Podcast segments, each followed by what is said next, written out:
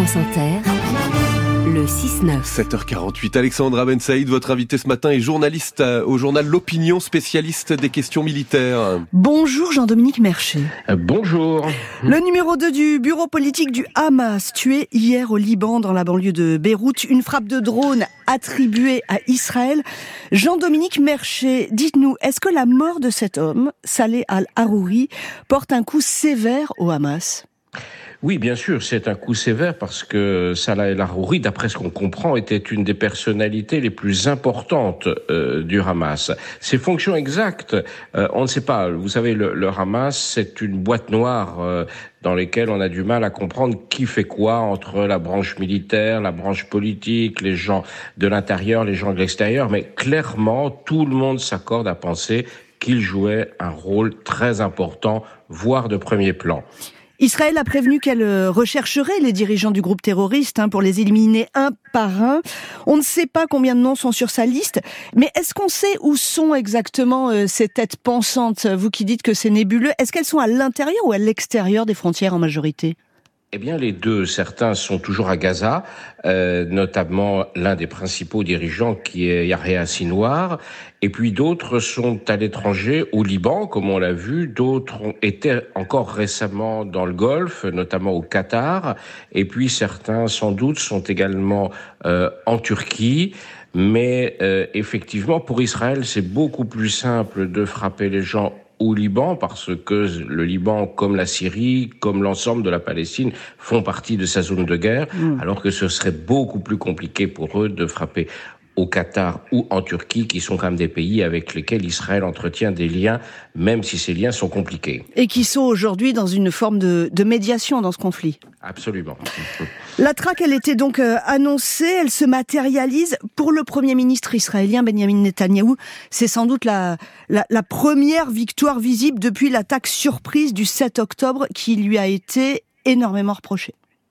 Oui, c'est politiquement pour euh, Benjamin Netanyahou une bonne nouvelle, alors qu'il en a vraiment besoin, parce que les opérations militaires ne se passent pas exactement comme prévu, ce qui est toujours le cas d'ailleurs, mais en tout cas, une nouvelle fois, euh, les opérations militaires sont difficiles, il n'y a pas une victoire militaire à afficher. On se souvient par exemple de, euh, de, toute la communication autour de cet hôpital dans le nord de, de Al-Shifa, mm. dans le nord de Gaza, où on était, on devait découvrir l'état-major le, le, poste de commandement du, euh, du Hamas qui n'y était pas.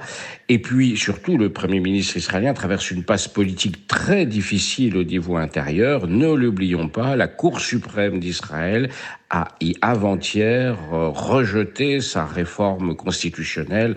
Et donc pour lui, il était déjà affaibli. Et là, c'était une nouvelle très mauvaise annonce.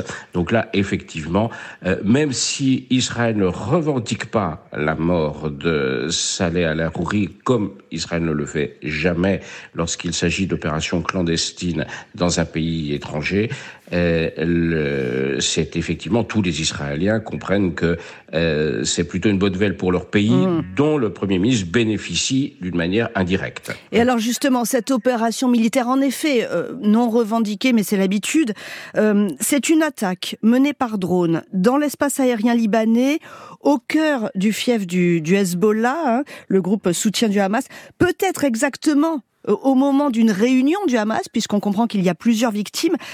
C'est une forme de frappe chirurgicale. Ça dit quoi pour vous, spécialiste des questions militaires, de Tsahal, l'armée israélienne, et de son renseignement, qui n'avait pas su empêcher l'attaque du 7 octobre? Alors ça dit effectivement que c'est un exploit en termes de renseignement. Euh, il fallait que les services de renseignement israéliens, le Mossad, et en coordination avec l'armée israélienne, est une information extrêmement précise de l'heure et du lieu précis où se trouvait euh, ce groupe de dirigeants, parce qu'il y en a sept au total qui ont été qui ont été tués. Euh, en, tout cas, sept membres du Hamas ont été tués, dont Salah El Harouri. Donc, il fallait le savoir exactement précisément. Il y avait un drone qui était là, sans doute. Pourquoi un drone? Parce que les drones peuvent rester très longtemps euh, dans le dans le ciel, euh, au-dessus de l'objectif, ou en tout cas à quelques à quelques kilomètres de l'objectif donc il fallait une information très précise. Ça veut dire qu'il y a vraisemblablement une coordination entre du renseignement humain, c'est-à-dire des, agents ou des, gens qui travaillent pour le renseignement israélien, plus des écoutes électroniques, plus tout un ensemble de, de, systèmes de renseignement qui ont fait qu'à un moment, les Israéliens ont su que ce dirigeant du Hamas était hmm. là et dans tel étage de tel bâtiment. Donc ça veut dire que ça, ça c'est un grand succès. Après, tirer une bombe avec précision, aujourd'hui toutes les armées modernes savent le faire. Mais avec quelles conséquences hein, euh, cette attaque euh, par drone Au Liban, il y a beaucoup de paroles. Hein. Au Liban, le Hezbollah prévient que l'attaque ne restera pas euh, sans riposte. Le Premier ministre libanais accuse Israël de vouloir entraîner le Liban dans une nouvelle phase de confrontation. Au-delà des mots, qu'en pensez-vous, Jean-Dominique Merchet Jusqu'où est-ce que ça peut aller? Est-ce que l'ouverture d'un second front après Gaza, mais cette fois-ci à la frontière Liban-Israël, c'est déjà écrit? Écoutez, on voit depuis le 7 octobre qu'il y a beaucoup, beaucoup de paroles à défaut d'actes. Parce que, et il y a d'autant plus de paroles qu'il y a moins d'actes. Le Hezbollah euh, le groupe chiite euh, libanais, allié de l'Iran et soutien du Hamas, n'a aucune envie de rentrer dans cette guerre. Il sait qu'il, ce qu'il perdrait, c'est-à-dire il perdrait. Le, le, Hezbollah contrôle la moitié du Liban, et s'il y a une guerre, il n'est pas sûr d'en sortir dans la même situation. Donc, ces dirigeants, notamment le premier d'entre eux, Hassan Nasrallah, euh, font des déclarations enflammées qui leur permettent d'éviter de s'engager dans la guerre. Donc, peut-être qu'il y aura évidemment des réactions, y compris des réactions militaires, des, des, frappes. On ne sait pas, on ne sait pas ce qui va se passer, mais globalement, le Hezbollah ne veut pas hmm. rentrer dans cette guerre. Il fait un service minimum en envoyant, en tirant quelques missiles tous les jours, mais c'est vraiment le service minimum. Et si on dézoome encore du côté des grandes alliances, vous l'avez cité, euh, du côté du Hezbollah, du Hamas, il y a l'Iran. Aux côtés des Israéliens, il y a les Américains qui d'ailleurs euh, viennent de retirer, on ne sait pas bien l'analyser, leur porte-avions Gérald Ford de Méditerranée. Est-ce que l'idée d'un embrasement du conflit vous paraît possible? Écoutez, à cette heure, non, je ne crois pas. Je crois que nous allons rester dans cette situation. Peut-être que je me trompe, vous savez, c'est difficile de, de, de, prévoir les situations. Le retrait des Américains, il est essentiellement technique. Un porte-avions, ça ne peut pas rester des mois et des mois. Ça faisait plusieurs mois qu'il était à la mer. Euh, en face, il faut, à un moment, il faut qu'il rentre. Donc, c'est pas, euh, c'est pas en soi forcément un signe politique. Euh, en même temps, euh, personne n'a envie d'une extension régionale. Mm. Euh, ni les Américains, ni les Iraniens, d'une certaine manière, qui ne s'impliquent pas directement, qui, qui, jouent au travers, par exemple, on le voit à quelques milliers de kilomètres avec les outils au Yémen qui essaient de bloquer le trafic de vers la mer Rouge, mais directement ils ne s'impliquent pas. Tout le monde, pour l'instant, reste sur ses gardes.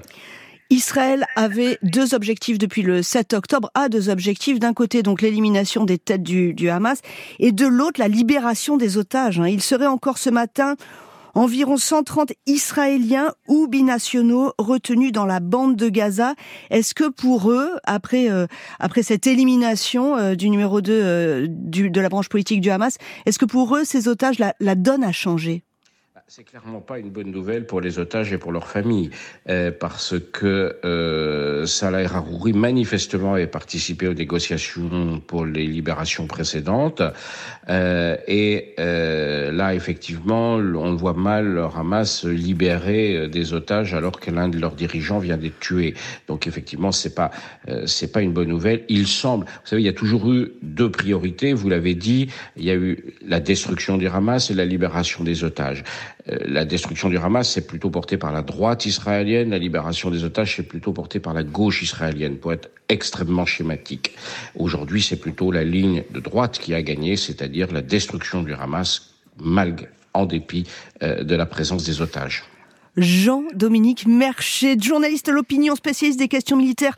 Merci d'avoir été l'invité du 7h50 sur France Inter. Merci.